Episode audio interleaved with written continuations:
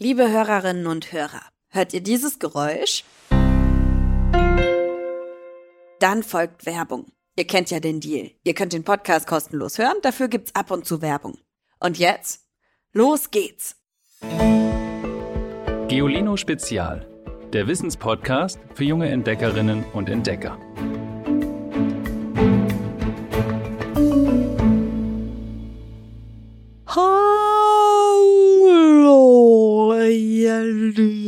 Lieben. Das sollte walisch sein. Ich weiß nicht, ob ihr das erkannt habt. Wale können riesig sein wie Blauwale, die größten Tiere der Welt, 25 Meter lang. Oder so klein wie die Vaquitas vor der Küste von Mexiko, die höchstens eineinhalb Meter lang werden. Manche fressen Tintenfische, andere lieben Plankton, manche haben ein Echolot, andere singen wie wahre Meister. Aber eines haben alle gemeinsam. Sie dürfen nicht gefangen werden. Zumindest haben sich die meisten Länder der Welt darauf geeinigt, dass es vorbei sein soll mit dem Walfang. Und zwar, weil die Tiere immer seltener geworden sind. Und manche von ihnen vor dem Aussterben stehen, so wie die Vaquitas. Wale stehen unter besonderem Schutz, aus gutem Grund. Aber das war nicht immer so. Und heute möchte ich euch mal wieder mitnehmen in eine andere Zeit, in der der Walfang für viele Menschen überlebenswichtig war. Heute erzähle ich euch von einer Geschichte, die in abgewandelter Form als Buch in vielen Regalen auf der ganzen Welt steht. Und darin geht es um einen Jungen, ein Walfangschiff und einen Pottwal. Und diese Geschichte beginnt vor mehr als 200 Jahren, im Jahr 1819, in der Hafenstadt Nantucket in Neuengland an der Ostküste der USA.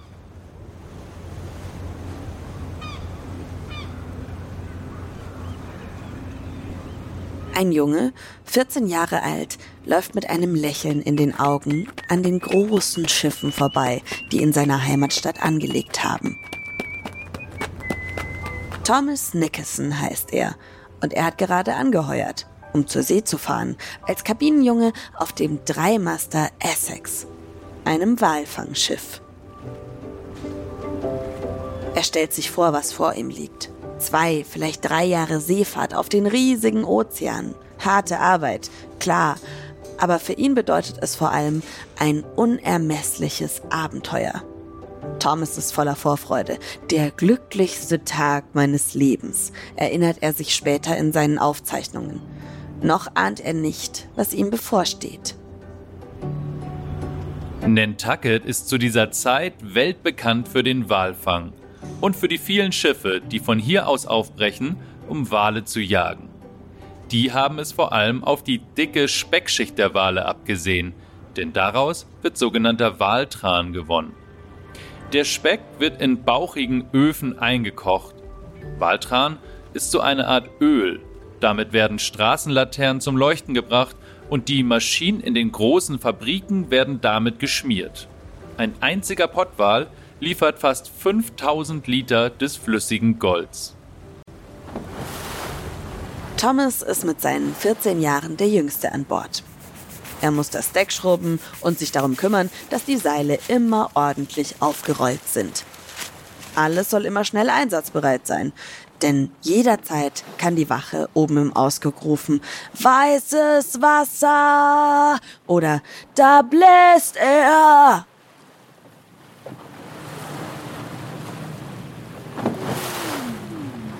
Wenn ein Wal in Sicht gerät, beginnt die eigentliche Jagd.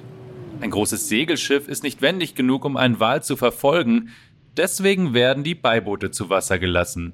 Normalerweise besetzt mit sechs Männern. Vier davon rudern über die tosenden Wellen, um nah genug an den Wal heranzukommen. Einer steuert und einer hat die einzige Aufgabe, eine Harpune in das Fleisch des Riesen zu stoßen. Wenn er getroffen hat, was längst nicht immer gelingt, zieht der Wal das Ruderboot oft noch mehrere Kilometer hinter sich her, bis er müde wird. Und ein tiefer Lanzenstich in die Lunge endgültig sein Leben beendet. Walfang ist in dieser Zeit ein gefährlicher Beruf. Immer wieder kommt es zu Unfällen, denn natürlich wehren sich die Tiere und die See ist unberechenbar.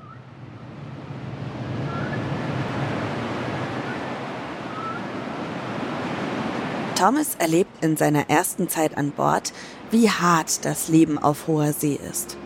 Raue Umgangsformen, schlechtes Essen, Einsamkeit. Später schreibt er über diese Zeit, er habe sich allein in einer gefühllosen Welt gefühlt. Das Abenteuer, auf das er sich gefreut hatte, ist harter Alltag geworden. Wenn Walfangschiffe erfolgreich unterwegs sind, gleichen sie schwimmenden Schlachtbänken. Denn die Wale werden schon an Bord zerlegt und eingelagert. Und um das wertvolle Öl zu gewinnen, kochen die Männer den Speck schon an Bord in besonderen Öfen aus. Es stinkt bestialisch.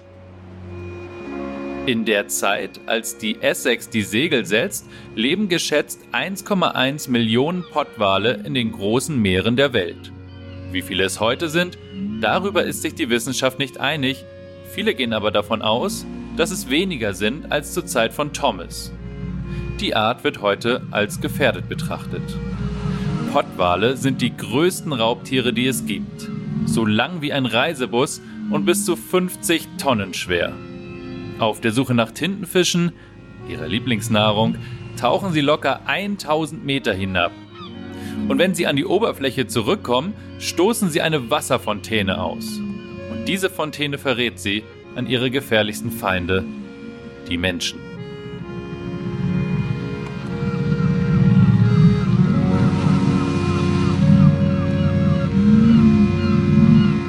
Und solche Fontänen sieht die Mannschaft rund um Thomas ziemlich häufig. Auf seiner ersten Seefahrt ruft der Ausguck häufig und die Männer haben den Erfolg, den sie wollten. Nach einem Jahr haben sie schon mehr als 20 Wale getötet und verarbeitet. Zu diesem Zeitpunkt umrundet das Schiff Kap Horn, die Spitze Südamerikas, und fährt die Küste des Kontinents hinauf.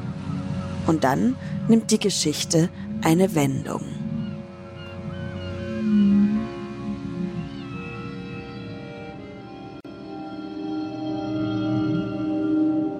Am 23. Oktober 1820 verlässt Thomas Schiff die Galapagos-Inseln, die knapp 1000 Kilometer vor Ecuador liegen. Die Essex will die schier grenzenlosen Fanggründe des Pazifiks ansteuern. Und einen Monat später treffen sie tatsächlich auf eine Gruppe Pottwale. Zunächst ist alles wie immer. Boote ins Wasser, Harpune fertig machen. Das ist Routine. Aber diesmal haben die Männer die Rechnung ohne die Wale gemacht. Einer von ihnen wehrt sich, schlägt mit seiner Schwanzflosse und versenkt dabei fast eines der Boote. Knapp schafft es die Besatzung zurück aufs Schiff und glaubt sich in Sicherheit. Doch dann steuert ein Walbulle direkt auf ihr Schiff zu und rammt es mit seinem Dickkopf.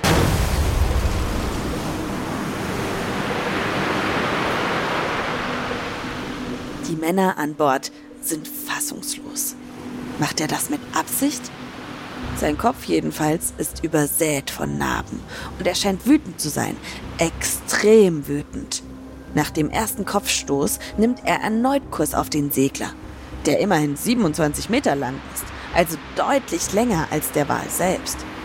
Und diese zweite Attacke bringt die Essex endgültig zum Kentern. Thomas und seine Kameraden können sich gerade noch in die kleinen Boote retten. Sie verlassen das Schiff, kurz bevor es sinkt. Eine Schreckenszeit beginnt.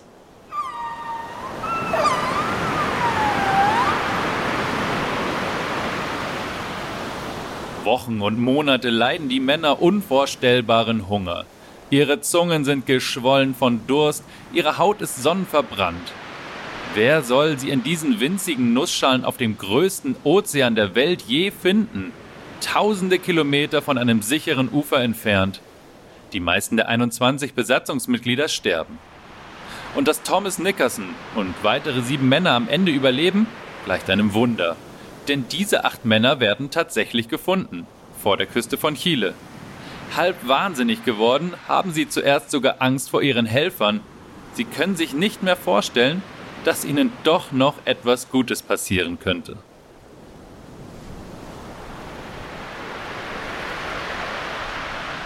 Wenn man sich's genau überlegt, hat sich der Wal ja auch einfach gegen die Menschen gewehrt, die ihn töten wollten. Vielleicht war der ja gar nicht böse. Vielleicht sind gut und böse eh keine Worte, die gut zu Tieren passen. Vielleicht war der einfach extrem aufgeregt und hat sich bedroht gefühlt. Zu Recht ja irgendwie auch. Jedenfalls, als die Mannschaft 1821 wieder in Nantucket ankommt, hat ihre Geschichte dort schon die Runde gemacht. Internet, sowas gibt's zu der Zeit natürlich noch nicht, aber Nachrichten wie diese brauchen trotzdem nur ein paar Tage oder Wochen, um die Hafenstädte der Welt zu erreichen. Und ihr habt vielleicht auch schon von dieser Geschichte gehört. Denn ein berühmter Schriftsteller hat daraus ein noch berühmteres Buch gemacht unter dem Titel Moby Dick. Darin geht es ebenfalls um einen jungen Mann, der auf einem Walfänger anheuert, aus Abenteuerlust, so wie Thomas Nickerson. Und ebenso wie Thomas Nickerson trifft die Mannschaft des Romanhelden im Laufe einer langen Fahrt auf einen wütenden Pottwal, der den Hass eines wahnsinnigen Kapitäns weckt. Kapitän Ahab. Er zwingt seine Besatzung dazu, einen Rachefeldzug gegen den weißen Wal zu starten, der kein gutes Ende nimmt. Das Buch lässt offen, wer das schlimmere Monster ist. Der von blindem Ehrgeiz getriebene Mensch oder das wilde Tier, das Schiffe zerstört und Menschen tötet. Aber Moby Dick ist auch die Geschichte einer Freundschaft. Die Hauptfigur lernt vor Abfahrt des Schiffes einen am ganzen Körper tätowierten Polynesier kennen, einen Harpunier, der zum engen Freund wird. Und überhaupt treffen an Bord des Walfängers Menschen aus aller Herren Länder aufeinander, die sich abseits des Schiffs vielleicht aus dem Weg gegangen wären. Als Moby Dick im Jahr 1851 erschien, hagelte es erstmal Kritik. Manche fanden es zum Beispiel schlimm, dass Melville die verschiedenen Kulturen und Religionen an Bord des Walfangschiffes als gleichwertig darstellte. Das war nichts für die eingefleischten Christen der damaligen Zeit. Zum anderen traf der Roman Moby Dick einfach nicht die Erwartungen seiner Leser an ein unterhaltsames, exotisches Abenteuer auf hoher See. Dafür war er zu düster, letzten Endes zu nah an der Realität. Der Autor von Moby Dick hat sich nicht nur von Thomas Nickerson inspirieren lassen. Er ist als junger Mann selbst auf einem Walfänger zur See gefahren. Übrigens, Thomas Nickerson, der echte Kabinenjunge auf der Essex, ist nach seinen schrecklichen Erlebnissen trotzdem wieder zur See gefahren. Auf Walfang. Später hat er dann ein kleines Hotel eröffnet und ist als alter Mann gestorben. Vorher hat er das Abenteuer seines Lebens aber noch aufgeschrieben. Und nur deswegen kann ich euch diese Geschichte heute erzählen. Und jetzt fehlt nur noch eins. Unser Witz der Woche. Es war einmal ein Löwe und er sah einen Ritter. Dann sagte er, oh nein, nicht wieder Dosenfutter. Schickt auch ihr uns euren Lieblingswitz. Die Nummer steht wie immer in der Folgenbeschreibung. Und damit ihr auch nächste Woche mitbekommt, wenn eine neue Folge kommt, folgt unserem Podcast auf allen Podcast-Plattformen und, und empfehlt euren Freundinnen und Freunden weiter, was wir hier so machen.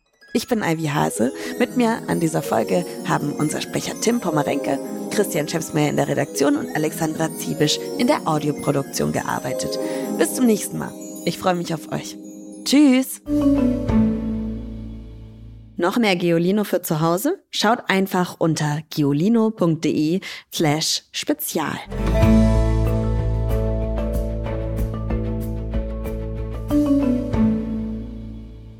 Dieser Podcast ist eine Produktion der Audio Alliance.